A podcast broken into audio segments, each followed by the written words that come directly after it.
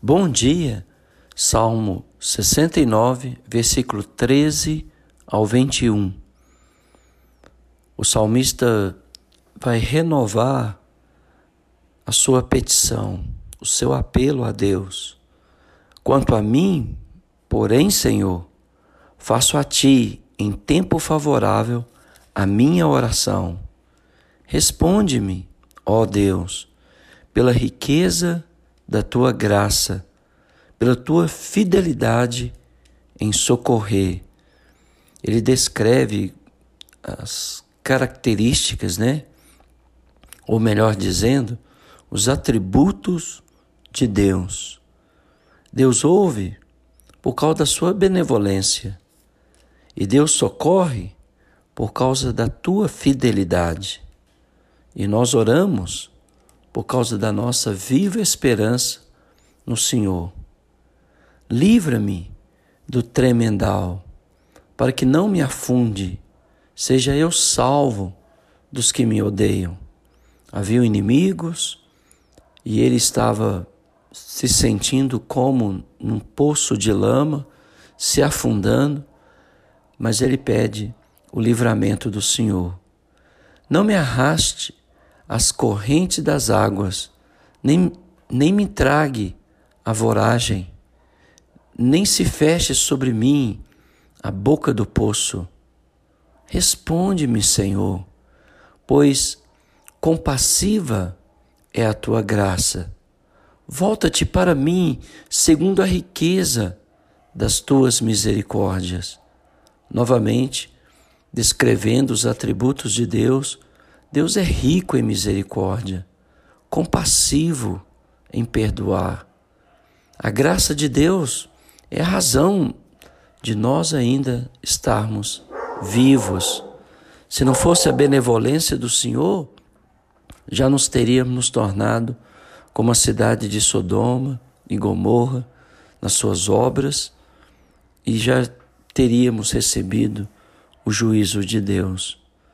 Não esconda o rosto do teu servo, pois estou atribulado. Responde-me depressa.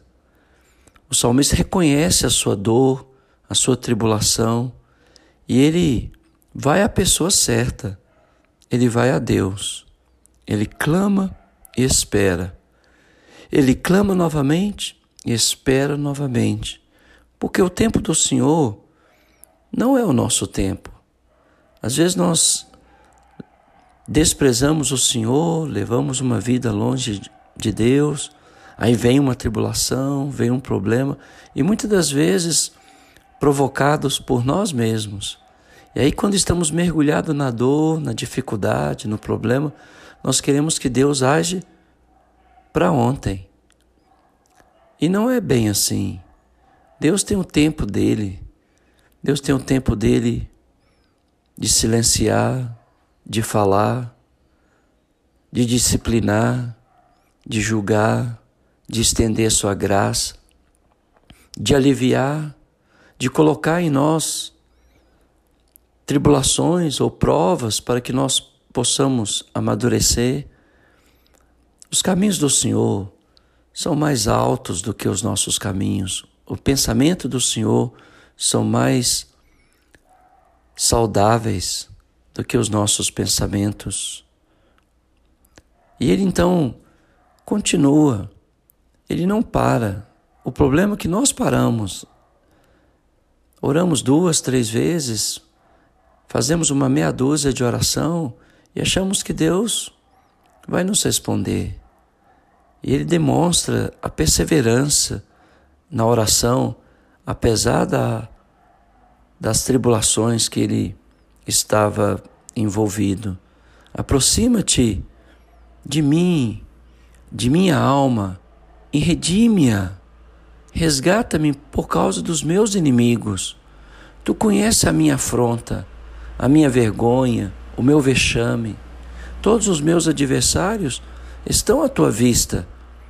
O opróbrio partiu-me o coração e desfaleci lembrando que ele estava sendo acusado falsamente e adoeceu em, em função disso.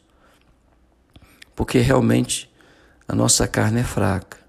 Nosso corpo sofre quando nós estamos sendo angustiados, caluniados, quando estamos atribulados, quando sentimos a ausência de Deus, apesar dele estar presente, nós não percebemos, nós não vemos por causa da nossa angústia, da nossa dor, da circunstância desfavorável a nós. Deus está sempre presente, Ele está presente no nosso mundo.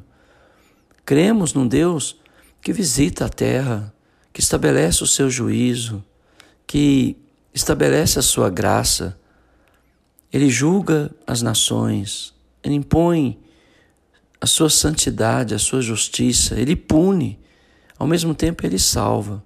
O juízo, o juízo de Deus nunca foi para condenar, mas para salvar. Você pode não entender como Deus age, eu posso não entender, eu posso não ver, eu posso não sentir, mas não diga que Deus não esteja agindo.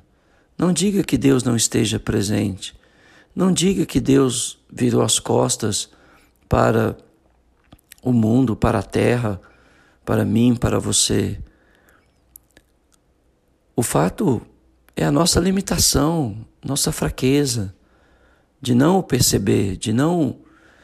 Deus disse que Ele cuida do broto de uma semente para que ele desenvolva.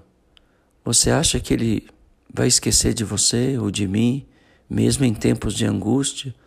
Devemos perseverar em oração, perseverar em Deus. Por alimento me deram fel, e na minha sede me derramaram a beber vinagre. Uma promessa um, um ato perverso né, dos inimigos do Senhor, que mais tarde Jesus vai sofrer esta mesma dor, essa mesma aflição do silêncio de Deus, do abandono de Deus, apesar dele ser completamente inocente, como o salmista aqui, ele está inocente, ele não roubou, está sendo acusado falsamente. E aí no verso 22 e 23 ele termina: Sua mesa torna-se-lhe diante deles em laço, e a prosperidade em armadilha. Obscureçam-se-lhe os olhos, para que não vejam, e faze que sempre lhe vacile o dorso. Olha, aplicando para o salmista, ele está dizendo que a prosperidade dos seus adversários seja sua armadilha. E é verdade. As pessoas que buscam o dinheiro se atormentam em muitas dores.